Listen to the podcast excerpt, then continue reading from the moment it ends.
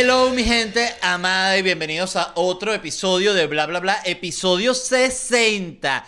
¡Qué bolas! Muchísimas gracias a todos los que están escuchando este episodio. Si lo están escuchando por YouTube, por favor suscríbanse al canal y activen las notificaciones. Si lo estás escuchando por Spotify, Apple Podcast, Google Podcast, Tus Nalgas Podcast, sigue por favor el podcast si no estás haciendo el payaso. Y como ya dije la otra vez, vas a llegar a la casa y tu mamá te va a decir, hijo, ¿qué tienes en la nariz? Ay, me dejé la nariz de payaso. Disculpa mamá, ya me suscribo a bla, bla, bla. Y por supuesto, Patreon. Muchísimas gracias a toda la gente de Patreon de todo corazón. Si usted no forma parte del Patreon, puede visitar ya patreon.com slash bla bla bla podcast y suscribirse al único plan que hay que te da acceso previo a los episodios del martes y del sábado y te da un episodio exclusivo todos los jueves. Vayan, por favor.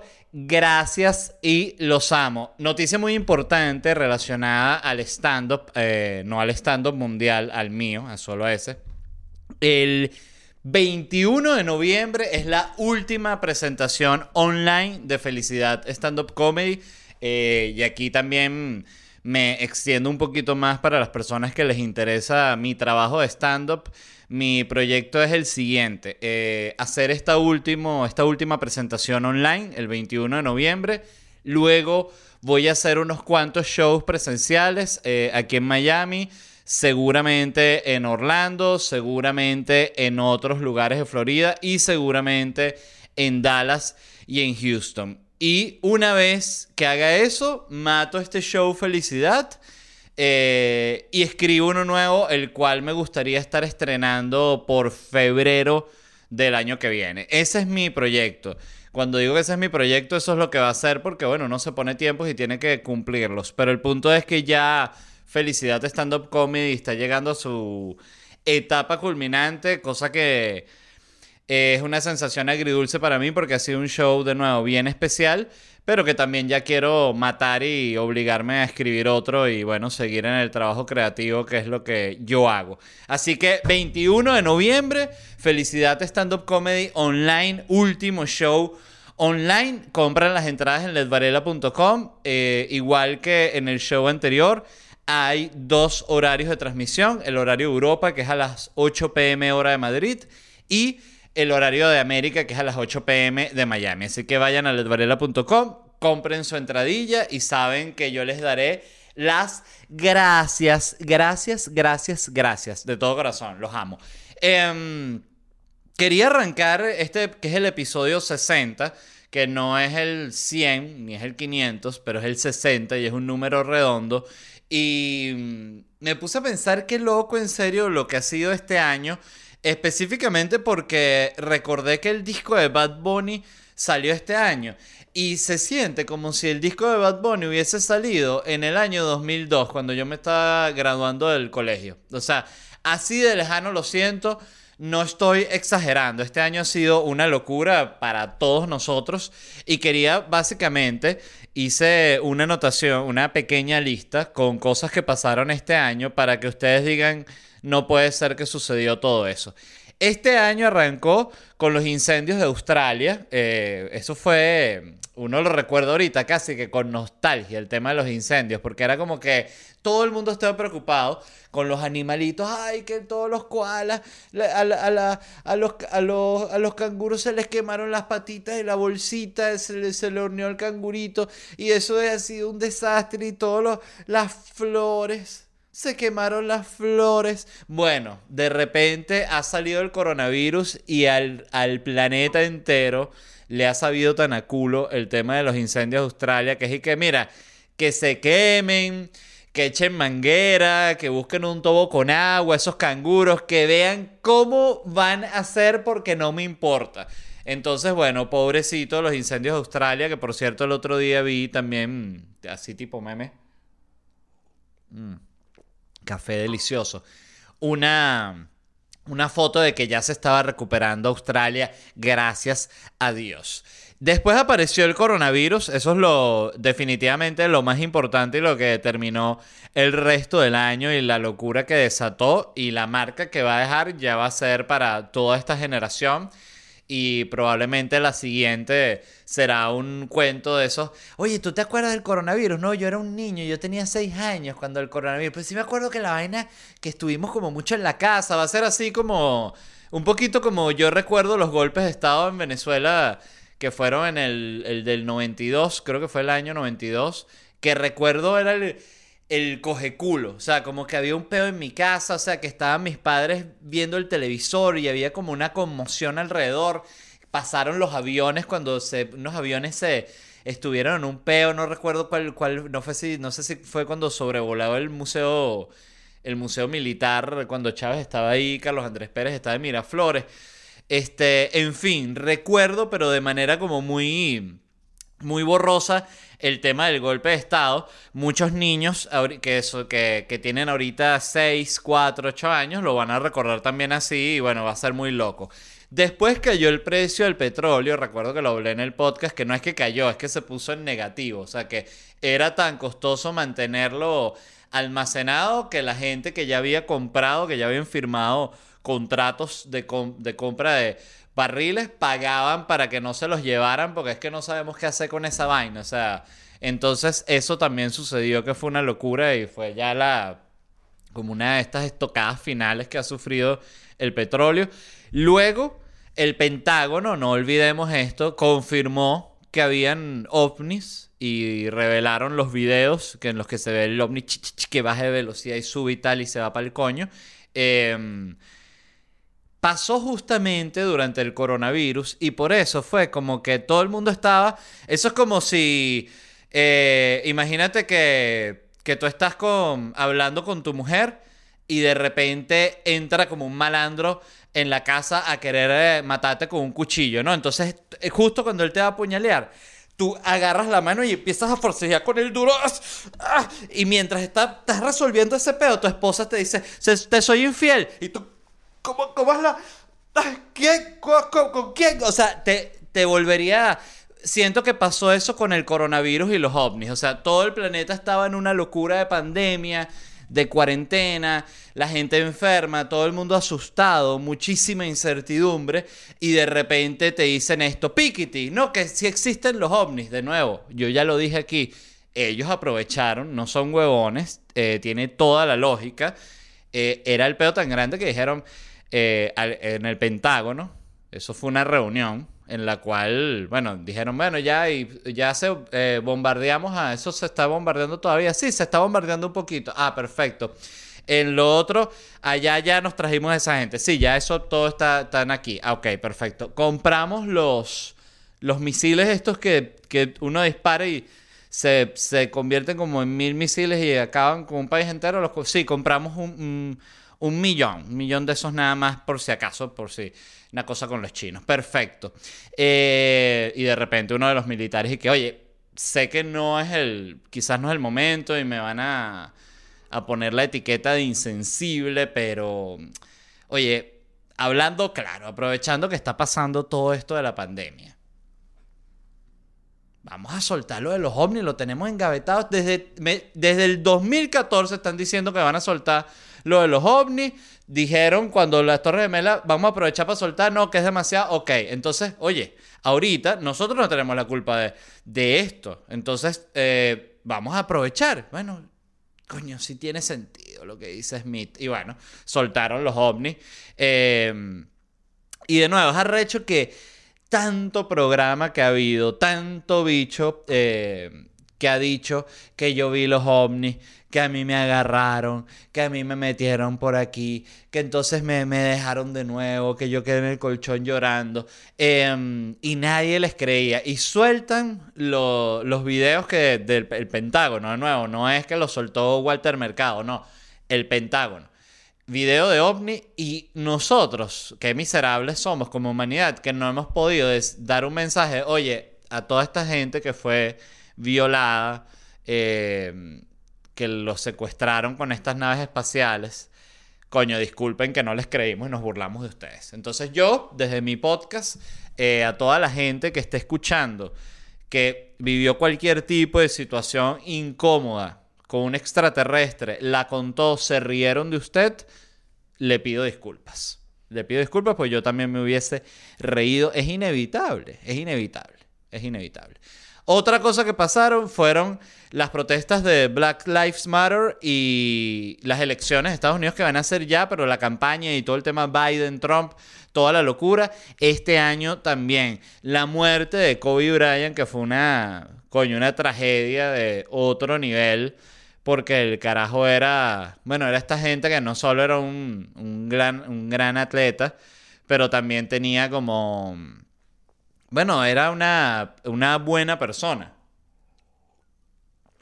Se cogió unas carajitas en, eh, en una gira de básquet, de unas chamas y tal. Tú recuerdo estuvo metido en un pedo de esos, pero ya eso fue como que, bueno, marisco, igual metiste 500 triples, ¿qué carajo importa? No fue algo así. Siempre es así, ¿no? Eh, y, y, era un tipo que era como que tenía esta, esta fama de ser muy, genuinamente muy buena persona, como muy buen ser humano, que no es como, por ejemplo, como Maradona, que también es un, un tremendo atleta y fue un tremendo deportista pero fue un más grande eh, coño de madre y como fue una persona muy malamañosa. Que por cierto, vi el documental de Maradona que está en HBO y de verdad se los recomiendo, vale la pena porque entiendes muchas cosas del personaje, sobre todo de la oscuridad de él.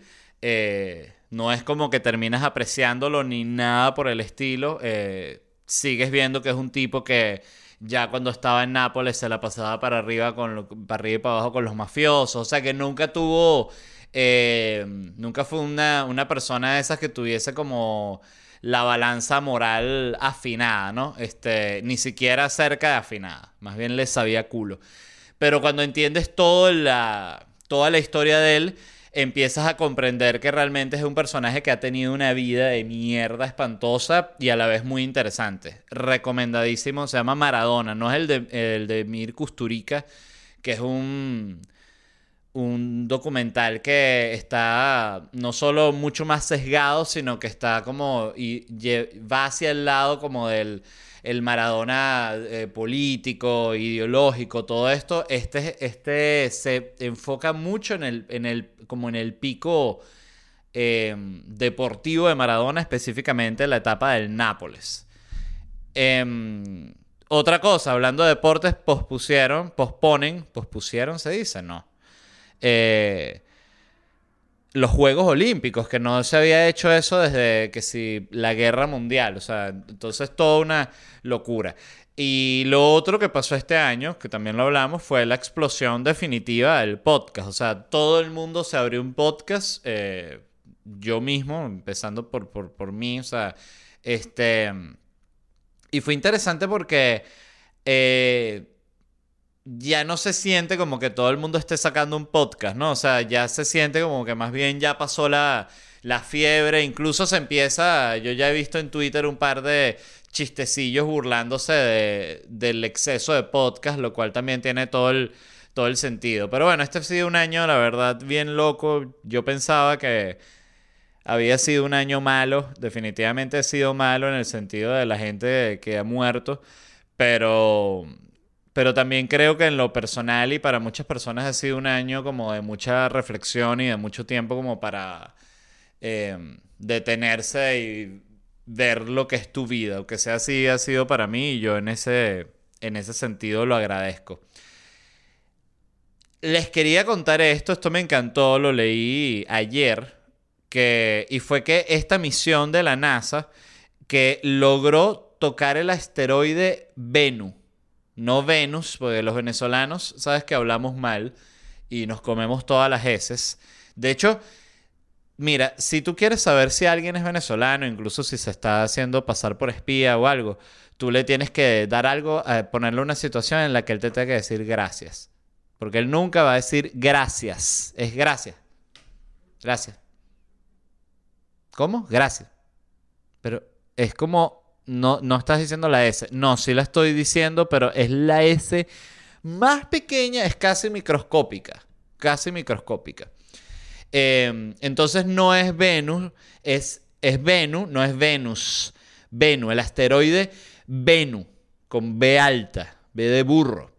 Em, Entonces miren lo que hicieron. Yo no sabía ni que esto estaba sucediendo. Es que la NASA de verdad está haciendo tantas cosas y, y uno ni sabe. Y lo peor es que ellos tienen su canal de YouTube y todo. Y que miren, ya, ya está llegando el cohete. Cállese la boca, chicos. O sea, es más o menos esa la actitud con la NASA en general. De hecho, a mí siempre me sorprende. Yo que, la verdad, como han visto, siempre estoy pendiente de este tema veo que está pasando algo así importantísimo y no hay tanta gente metida en el stream, que es lo, lo impresionante. O sea, uno dice, ¿qué, bola es esto? Eh, hay más gente viendo la vaina de los globos de, de David Blaine. Entonces, el punto es, está este asteroide que se llama Venus, que es un asteroide como un... Eh, según ley es como un coñazal de piedras comprimidas así por la misma gravedad que se juntaron en algún momento y formaron este asteroide que tiene su órbita. Y esa órbita pasa como que relativamente cerca de la Tierra, relativamente cerca a millones de, kilómetros de la Tierra, pero bueno, para lo que es distancias, vamos a decir, de la galaxia, está, está pasando así, rozando, ¿no? Entonces este, este asteroide es del tamaño del Empire State, más o menos de esa altura, eh, de diámetro. Imagínense una pelota así. Yo igual voy a pedir aquí que pongan el. Hay una parte del, del video justo cuando la nave se acerca. Y ellos lo que querían hacer, o que hicieron, es que el, la nave que mandaron pasa cerca del asteroide, o sea, se acerca al asteroide, primero lo orbita todo el tiempo al asteroide, y en determinado momento se acerca, se va acercando, acercando, acercando, porque todo el problema era que hay muchas piedras. Entonces ellos tienen una especie de brazo mecánico así que es como un chupón que lo que hace, según entendí, es como que pega en el, en el piso del asteroide y suelta como un aire eh, a todo dar así, como para que ese aire meta la Tierra para adentro y ahí agarra la muestra. Agarra solo 60 gramos de tierra, o sea, un coño. La vaina son años, estuvieron desde el 2000. Eh, en el 2016 lanzaron la nave, pero tienen 10 años en, el, en esta misión como tal. Está a, 300, a 320 millones de kilómetros de la Tierra, está este asteroide Venus. Y la nave que mandaron se llama Osiris Rex. Osiris Rex. Entonces, bueno, la nave lo que hace, eh, para terminar de contarles, agarra, tiene una sola, tiene tres oportunidades, porque tiene tres cargas de gas para acercarse e intentar agarrar la Tierra. Pero como hay tanta, tanta piedra, ellos tenían que estar pendientes de, de de que encontrar un lugar que estuviese así planito, que no fuese a ver una piedra que justo parara la vaina así, no, tenía que estar planito para ellos, pa, agarrar la tierrita. Entonces, bueno, lo lograron y esa gente estaba contentísima, que por cierto leí que como está tan lejos, ¿no? La comunicación tiene un delay de 18 minutos. Eh, la información que manda el Osiris para la NASA, tipo, mira, ya agarré la tierrita, ya, ay, todo el mundo tranquilo, quédese tranquilos, le dice la nave. Pues claro, tienen cuatro años escribiéndole, ya llegaste, ya está en el asteroide, ya lo ves, ¿cuándo va a agarrar la tierrita? Entonces, bueno, agarran esta tierrita, la 18 minutos de delay, que me encantó además porque me encantaría que, el, que la nave viese como, algo que la asustara y el robot lo que pega es un grito que llegue 18 minutos después. La NASA está escuchando así que ya debe estar por llegar la información de la confirmación de la prueba. Y lo que se escucha es que ¡Ah! y ya. Se quedan con un susto esos, esa gente en la NASA y que pero ay, pero eso es el, el robot estaba programado para gritar. No. Mm. Ok. No digan nada de esto al Pentágono, pues lo dicen ya. Entonces, em, ellos por qué querían estudiar este asteroide, que también es parte de lo importante porque yo siento que hay como esa parte del... En mi caso siempre lo he habido y a pesar de que me llama la atención y me encanta todo lo del espacio, pero también siempre digo como que, pero, pero ¿para qué están estudiando esa roca? ¿Para qué gastan real en eso? No, no invierten todo en, que nos podamos ir para Marte, ¿vale? Miren cómo está toda esta vaina. Entonces, eh, ellos querían estudiar esto porque quieren estudiar asteroides que puedan impactar la Tierra, porque este asteroide tiene dos, de 2.700 a una probabilidades de impactar con la Tierra. Entonces ellos quieren saber cómo, cómo es para, bueno, en el caso que haya tener que, que explotarlo, básicamente. Y lo otro es para saber cómo se formaron los planetas y cómo empezó la vida, lo cual esto sí me sorprendió porque es como que le tienen bastante fea la tierrita esa, los 60 gramitos que, que va a llevar esto. llega en el 2023. Este es el, también el envío más, más, el delivery más lento del mundo. Tráete una tierrita del, del asteroide Venus. Entonces, este, me llamó mucho la atención que tardaron 10 años solo con esta misión. O sea, 10 años de tu vida, de todos los, los, especialistas que estuvieron en esta misión, enfocados en mandar una nave que va a ir a un asteroide a agarrar una tierrita para regresarse y estudiar la tierrita y que ya sé cómo explotar el asteroide a la mitad. Es, eso es todo. Es impresionante que haya gente con ese nivel de paciencia y que haya gente pensando en eso, porque todo el planeta, todos nosotros estamos todo el día en TikTok, eh, mira, Titi, Titi, Jason Derulo, mira Will Smith lo que hizo, mira Will Smith, todo el día como unos estúpidos, y hay un carajo y que, coño, ese, ese asteroide nos va a joder, hay que estar pendiente. ¿Será que mandamos una nave y todo el mundo, pip, pip, pip, pip, pip, ¡Ay, mira este filtro! Me puso las orejas de perrito. Entonces uno dice, ves que son todos unos imbéciles.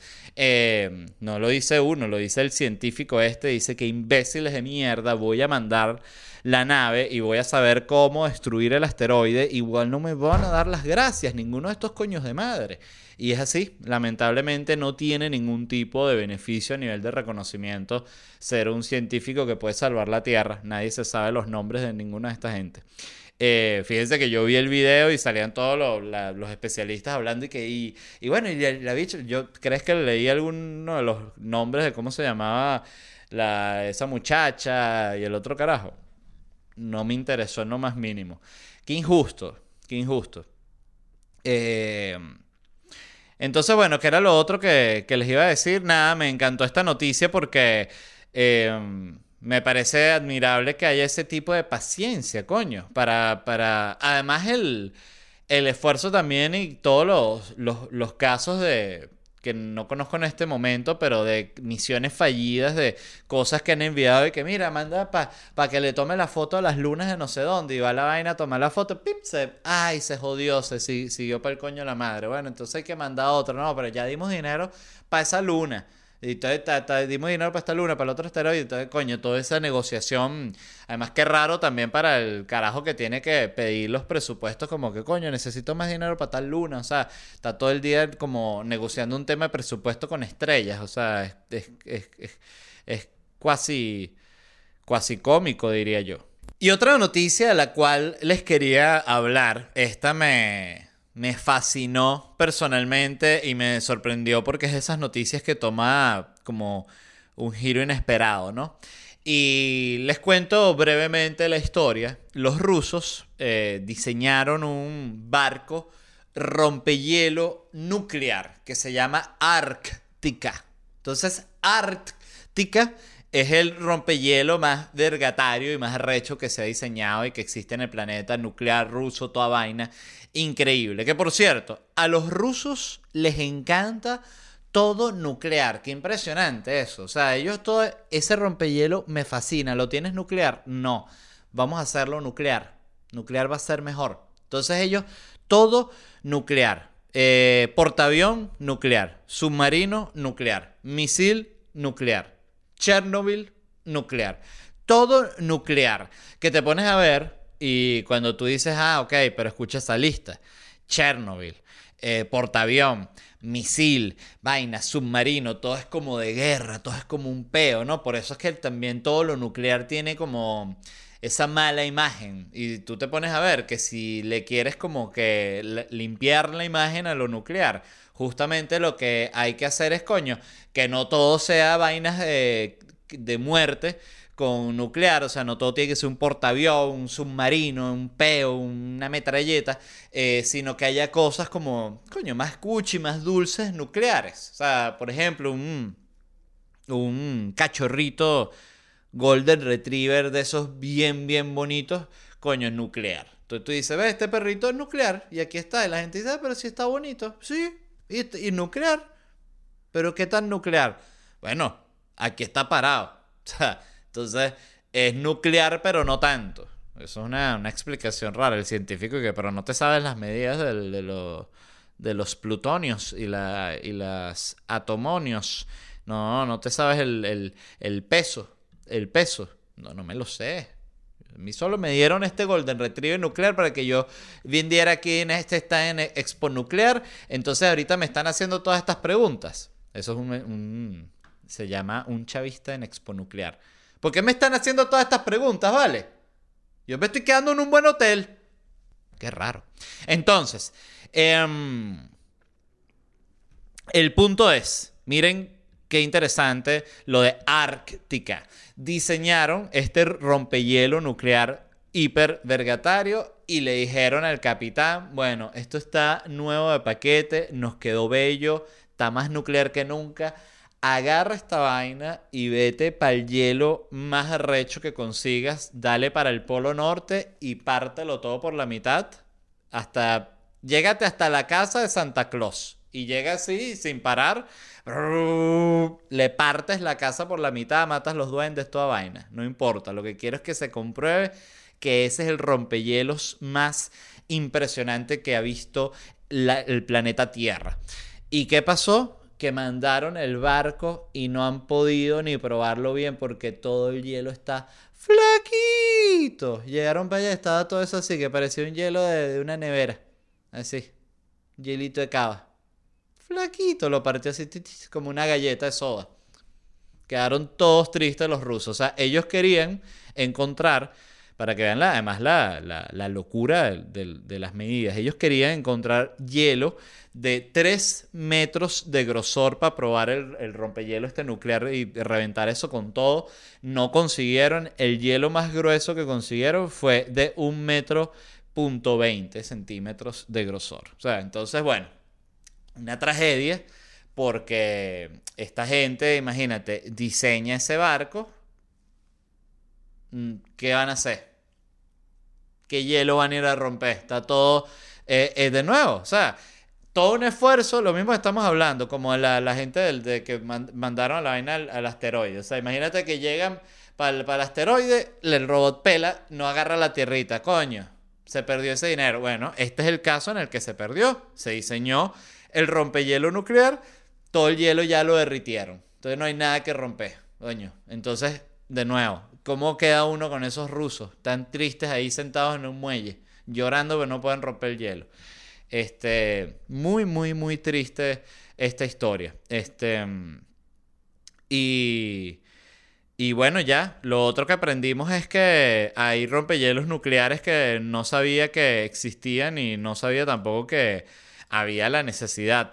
Pero bueno, esta noticia, fíjense que tiene como un giro que parece que es una noticia naval y termina siendo una noticia que habla del cambio climático. Qué interesante, ¿no? Para, que, para la reflexión. Tú que estás lavando los platos, eh, tú que estás echando cepillo en la bañera y tú que no lo estás haciendo y que lo deberías hacer. Lo deberías hacer. Uno sabe cuando tiene que echar cepillo en la bañera, porque uno empieza a ver como una especie de cuestión amarillenta, como una especie de cálculo cal que se empieza como a formar, ¿no? En las piezas de baño, específicamente en las duchas y bañeras. Y uno ahí dice, cuando ve eso así, dice, ves, ya tengo que echar cepillo. Qué ladilla. Pero hay que hacerlo, hay que hacerlo. Y fíjese que lo puede hacer ahorita porque tiene este podcast que lo acompaña, que la acompaña mientras usted hace cualquiera de estas tareas cotidianas. De hecho, quiero cerrar con esto. El otro día leí en Reddit, hay un, una especie de subreddit que es de preguntas triviales. Y una era, eh, decía, hey, a los adultos, cuéntenme qué que, de la vida adulta es ladilla o es fastidioso y no se lo imaginaban así cuando eran jóvenes. Y las respuestas más importantes y con las cuales además estoy de acuerdo era que uno no sabe la cantidad de tiempo que tiene que invertir en, en comida.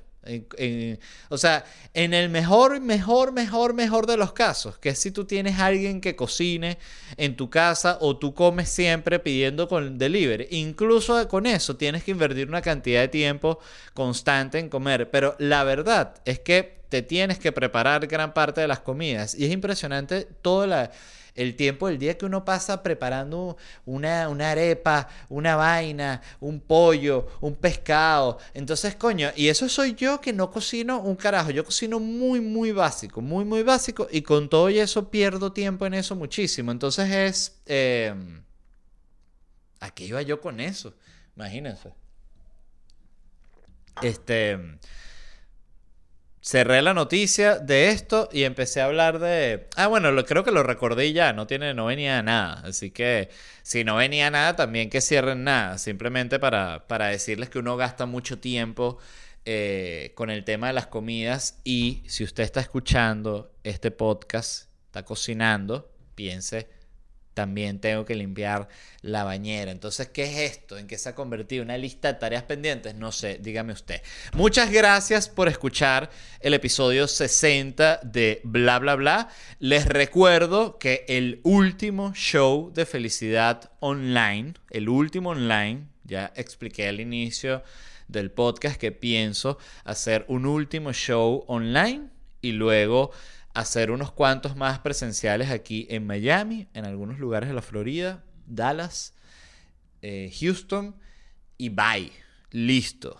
Listo con felicidad. Así que el último show online es este 21 de noviembre. Hay dos horarios de transmisión el de Europa 8 pm hora de Madrid y el de América 8 pm hora de Miami. Compran las entradas en ledvarela.com. Muchísimas gracias una vez más, como les digo siempre, a todos los que escuchan el podcast y como siempre, no me puedo despedir sin darle las gracias a la gente de Whiplash Agency. Vayan ya al Instagram en wplash, revisen sus redes sociales o vayan a ledvarela.com, que seguramente ya están porque se metieron a curiosear lo de la, último, la última presentación de Felicidad Online y vean que la, la página la hizo Whiplash y la tienda online y la, la tiquera que yo tengo ahí y todo lo que funciona en esa página lo puso en funcionamiento la gente de Whiplash Agency. Y eso es importante, ¿por qué?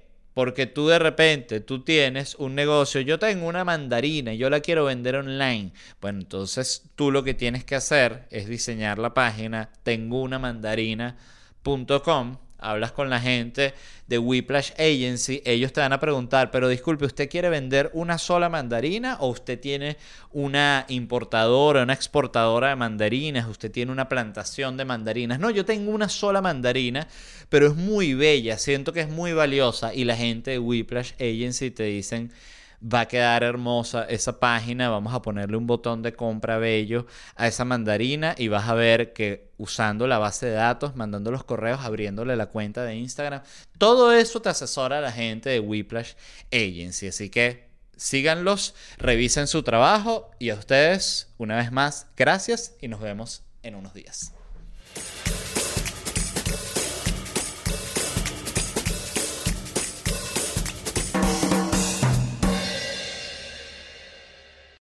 If you own a vehicle with less than 200,000 miles and have an auto warranty about to expire or no warranty coverage at all, listen up. CarShield has a low-cost month-to-month vehicle protection plan that covers more parts than ever. Visit carshield.com/audio to find out how you could pay almost nothing for covered auto repairs. Drivers who activate this vehicle protection today will also receive free roadside assistance, free towing, and car rental options at no additional cost. Get your free quote today at carshield.com/audio. That's carshield.com/audio.